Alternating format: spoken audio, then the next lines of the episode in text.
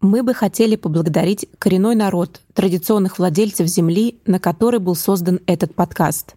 SBS Russian отдает дань уважения народу Гадигал, земли Иора и их старейшинам в прошлом и настоящем. Мы также признательны традиционным владельцам всех земель и островов Торосового пролива, на которых вы слушаете нас сегодня. Что значит детство? Может, это внутренняя свобода? А может, безграничная, еще не пошатнувшаяся любовь к миру. Привет! С вами Лера Швец и подкаст «Расскажи мне про Австралию». В этом эпизоде мы поговорим про австралийское детство. Кормить виноградом семейство радужных лорики, обнимать широкие столетние фикусовые, скользить на бодиборде по волнам. Какие мультики смотрят дети в Австралии? Как учатся в школе? Где бегают босиком? Обо всем об этом поговорим сегодня.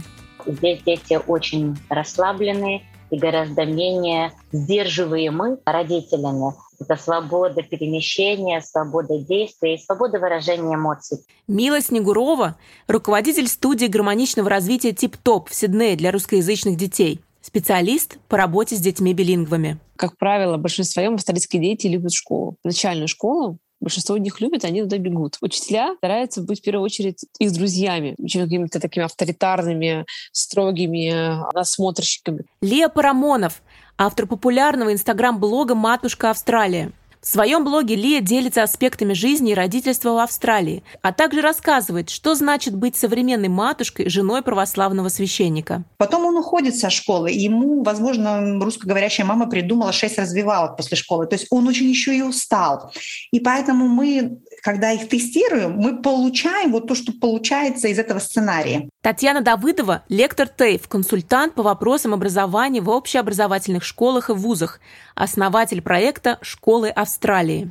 В 2018 году на австралийском телеканале ABC стартовал мультсериал «Блюи» и быстро стал одним из самых любимых для всей страны. Семейство мультипликационных австралийских пастушьих собак Сестры Блюи и Бинго и их родители показали австралийским семьям, как важно играть с детьми. Ведь в процессе дети учатся понимать свои чувства, взаимодействовать и уважать других. В коротких сериях в 7 минут семья Блюей то бегает друг за другом по дому с выдуманной волшебной палкой, которая делает все тяжелым, то мучает приехавшего погостить дедушку игрой в Uber Eats, то пытается остановить ручеек от дождя на тротуаре перед домом. Ну а просто потому что почему бы и нет.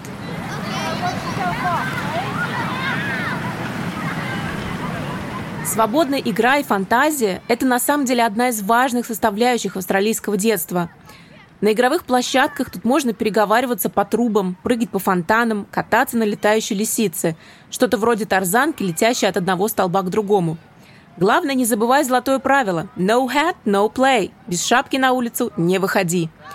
Вот сейчас облегченно выдохнули постсоветские бабушки. Бабушки – речь не о вязаных шапках, которые вы натягиваете на ребенка в мае месяце. Речь о широкополых шляпах от солнца. Не хочешь на площадку? Идешь с родителями на бушвок по национальному парку. На сайтах объединения национальных парков каждого штата есть маршруты для детей разной сложности. Не фанат таких прогулок? Есть еще игровые поля, овалы, теннисные корты. И, конечно, не забываем про океан. Тут очень сильно беспокоится за безопасность на воде, потому что в Австралии не уметь плавать — это то же самое, как позволять своему ребенку вставлять пальцы в розетку. Вот, поэтому вот очень много уделяется внимания а, и от государства, и от многих осмысленных родителей именно научить ребенка плавать. Потом с малолетства, потом вот прямо вот еще он не умеет ходить. С двух месяцев здесь есть уроки плавания. Как только заживает пупочная рана, ребенка могут брать бассейном. Первые уроки плавания у детей до года спонсируются государством. Можно взять, по-моему, 6 уроков уроков бесплатно, то есть ребенка научат просто держаться на воде. Вот как раз у Лии в блоге можно посмотреть на фотографии семьи то на пляже с серфом, то в национальном парке и почитать про ее взгляд австралийского родительства. И, как отмечает Лия, игровой расслабленный подход здесь даже в школах. Здесь очень принято проводить урок, э, сидя на полу. дети могут сидеть на, на улице целым классом, конечно же, под навесом, чтобы им не пекло солнце. И преподаватель также сидит на полу и, и им что-то там вещает, что-то рассказывает.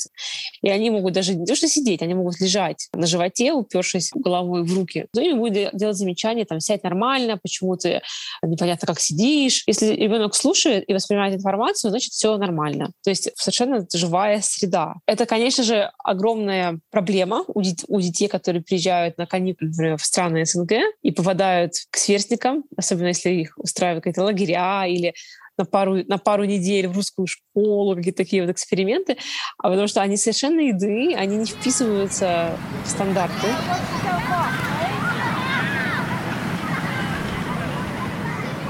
Мультфильм Little Jay and Big Cuz телеканала NITV делает другую важную работу. Он помогает детям из общин коренных народов увидеть себя на экране и узнать новое о своей истории и культуре. Мультфильм переведен на несколько языков коренных народов, а это значит, он играет важную роль в поддержании и сохранении исчезающих языков. Шелли Уэйр, телеведущая, спортивный комментатор, а также педагог и консультант по внедрению истории и культуры коренных народов в школьную программу. Шелли говорит, что важно, чтобы голоса коренных народов были слышны. So what we're seeing is мы видим, что люди наконец осознают, как важно прислушиваться к местным представителям коренных народов и устанавливать эти связи. Таким образом, вместо того, чтобы спрашивать человека, не являющегося представителем коренных народов, или использовать неправильный учебник, мы на самом деле говорим, что пришло время выслушать ваши местные общины коренных народов, пригласить их в класс и построить эти отношения.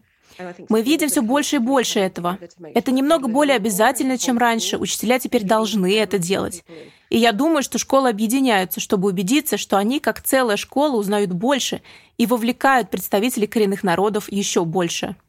Шелли объясняет, что в Австралии самый высокий процент самоубийств в мире среди детей коренных народов. А в штате Северной территории самый высокий процент детей коренных народов в мире, заключенных под стражу в тюрьме. Все это результат государственной политики, которая десятилетиями раньше притесняла коренной народ. Одна из самых страшных страниц в истории Австралии – Stolen Generations – украденное, потерянное поколение. Это дети, которых забирали у родителей без особых причин и передавали в специальные школы на протяжении почти всего 20 века. Официальная государственная статистика говорит о том, что за 70 лет прошлого века, вплоть до середины 70-х, почти каждый третий ребенок из коренных народов был отобран у семьи.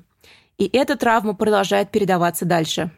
Дети общин коренных народов очень сильно отстают в плане доступа к образованию, и есть много вещей, которые нужно сделать, и нам еще нужно многое наверстать. Сегодня существует много программ поддержки, как государственных, так и частных. Даже детские сады, которые, кстати, в Австралии платные, раз в год под Рождество собирают пожертвования от родителей в специальный фонд, чтобы как можно больше детей коренных народов могли пойти в их учебные заведения. Я представитель фонда грамотности коренных народов. Фонд доставляет книги в отдаленные районы Австралии, где проживают общины. У моего сына в комнате 100 книг. У него есть постоянный доступ к этим книгам. Почти нет комнаты, в которой нет книги. Но во многих этих отдаленных общинах дома нет ни одной книги. Ни одной. Таким образом, иметь возможность предоставить этим детям доступ к книгам через фонд грамотности – это большая и важная работа. Потому что дети не только получают книги, есть также программы, в рамках которых мы работаем с общиной, и дети пишут книгу о том, что происходит в их общине. Некоторые из них были опубликованы и доступны онлайн на сайте фонда. И они написаны на языках коренных народов тоже. Таким образом, эти дети видят себя в этой литературе. И в этих книгах есть настоящее чувство гордости и самоидентификации. Я очень горжусь тем, что являюсь частью этого фонда.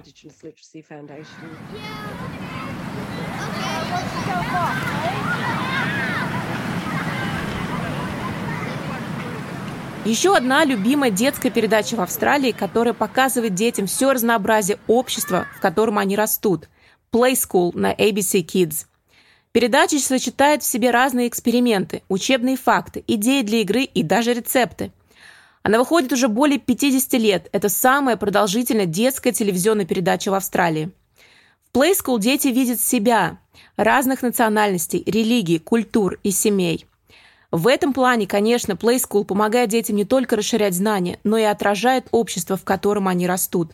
Ведь в начале 2020-х 30% всего населения Австралии родились вне Австралии. Анастасия, старший ребенок, был приучен к русской кухне с детства. Она выросла на солянке, с борще, пельменях. И это было очень забавно наблюдать, как она, еще, еще начиная с садика, я ей наливала, как русская мама, борщ в термос, давала ей кусок хлеба, она просила еще положить в отдельный контейнер сметаны. Это было забавно, потому что все дети в Австралии принято туда приносить лавашбек — это сэндвичи.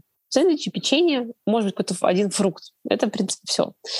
Вот, и когда среди э, сэндвичей детей, которые плетает, Анастасия важным видом доставала свой термос с борщом, раскладывала, открывала сметану, доставала свой хлеб, брала ложку и как королева ела свой горячий обед.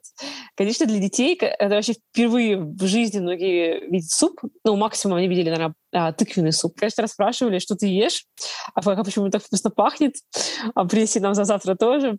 В общем, это был такой культурный просвет. Лия Парамонов – русскоязычная мама на Голдкосте. Она не только автор блога «Матушка Австралия», но одна из первых участниц важной и необходимой для многих онлайн-группы на Фейсбуке «Малышок. Русскоязычной мамы в Австралии». Группа существует уже более 10 лет. Она начинала с 50 участниц, а сегодня в ней уже несколько тысяч женщин. Администраторы группы ведут на самом деле необходимую работу. Помогают русскоязычным мамам-мигранткам здесь, в Австралии, узнавать контакты врачей, обмениваться книгами на русском языке, организовывать игровые группы. В общем, во многом делать все, чтобы сохранять культуру своих стран, из которых они изначально приехали. Самое легкое, что можно сделать, чтобы сохранить родной язык, это начать с самого начала и просто не менять стратегию. Вот просто не отходить от своей стратегии, как бы разговаривать с ребенком на родном языке в течение всего его детства. Потому что, конечно же, ребенок каждый период кризиса начинает пытаться добавить английского в речь. И даже мама иногда не замечает, как быстро потом, как снежный ком, их общение переходит на английский. Мила Снегурова – специалист по работе с детьми-билингвами, преподаватель. Мила также руководит студией гармоничного развития «Тип-топ» в Сиднее для русскоязычных детей. Мила отмечает, что, конечно, на пути сохранения русского языка в семье много трудностей. Многие родители очень боятся, когда ребенок первые годы начинает объединять два языка. Но на самом деле это тоже нормально тоже надо прожить, пока ребенок отделит два языка и помогать ему в этом. С обратной же стороны мы сталкиваемся с тем, что часто дети полностью, когда были выключены от англоязычной среды, например, до пяти с половиной лет у них не было никакого общения на английском, они попадают в школу и замолкают. Да? Это обратная сторона медали, когда родители полностью изолировали ребенка от среды, и как, как и любая крайность, это дает негативный да, результат. Конечно, дети выравниваются.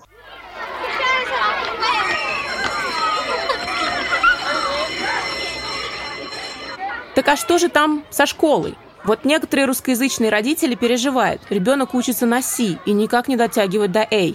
Как так? Ребенок троечник. В Австралии действительно с нулевого по десятый класс все тесты, все а, оценочные мероприятия, которые происходят в школе, они потом э, коррелируются в систему A, B, C, D, E. И большинство школьников получат оценку C. C означает Sound Achievement или Satisfactory, то есть в переводе удовлетворительно, что иногда очень пугает наших родителей, потому что в России удовлетворительно это три. Но на самом деле это означает одну только вещь. Стандарт, который ожидался от ребенка на этом определенном уровне обучения, достигнут. То есть это значит, что мы не прыгнули выше этого стандарта, но не упали ниже. Мы его достигли. И э, австралийская система, в принципе, и ставит школам такую задачу. Татьяна Давыдова – преподаватель, консультант по вопросам образования в общеобразовательных школах и вузах, основатель проекта «Школы Австралии». Татьяна отмечает, что в австралийской системе отличники с постсоветского пространства были бы не обязательно отличниками. C — это нормальная оценка, потому что минимальный стандарт довольно-таки приличный. То есть по некоторым предметам, чтобы родителю было понятнее, если вы в постсоветской школе получали пятерку за что-то, то если сравнить контент, то, возможно, в Австралии я бы сказала, что это как раз это и есть C. То есть наши отличники некоторые примерно сравниваются вот с этими C учениками здесь. То есть A и B – это 20-30% школьников. А чем старше мы становимся, тем сложнее, потому что 11-12 класс мы говорим уже о 10-20%, которые получают такие баллы, как 80 из 100, 90 из 100. Как объясняет Татьяна, надо помнить, что образовательная система заточена на общество, в котором будут жить дети. Мы приехали в страну какую? Аграрную и тяж... страну тяжелых металлов. Австралия стала tertiary economy совсем недавно. Мы же жили немножечко а, ну, в стране такой более э, развитой в плане э, с наличием различных индустрий, и у нас был культ э, вот этого знания, получения знаний довольно-таки высок.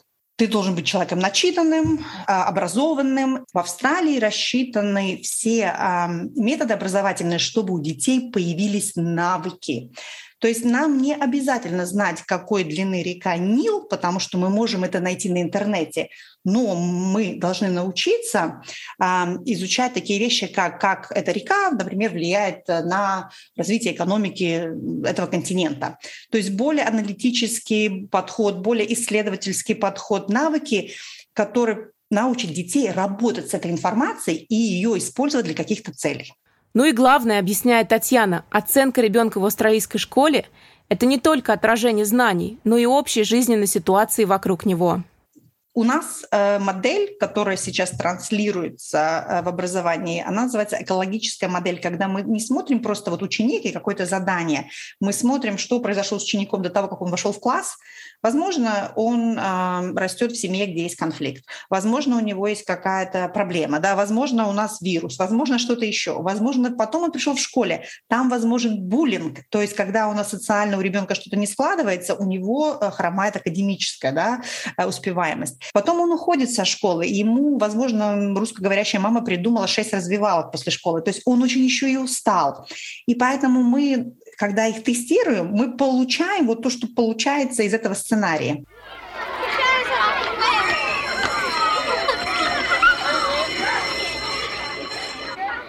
Попадая первый раз в Австралию, кажется, что именно эта страна – страна детства. Деревья здесь большие, необъятные – Птицы разноцветные, необычные, лохматые, розовые кокоду, тонкие высокие айбисы, хмурые кукабары. Пляжи здесь дикие, волны высокие, природа в ее истине, волшебная страна Питера Пэна, небывальщина. Но, конечно, не это все главное. В любой точке мира, где бы ни рос малыш, мирное небо над головой и любовь мамы и папы рядом – это все, что нужно для счастья. Спасибо за то, что послушали этот эпизод подкаста «Расскажи мне про Австралию». Ведущая и продюсер – я, Лера Швец, при поддержке главного продюсера SBS Russian Светланы Принцевой, а также Макса Госфорда, Рэйчел Сибли и Керри Ли Хардинг. Подкаст «Расскажи мне про Австралию» или Australia Explained был впервые создан Маром Исмаил для SBS Arabic 24. Чтобы услышать больше историй от SBS Russian – Посетите наш сайт sbs.com.au Russian.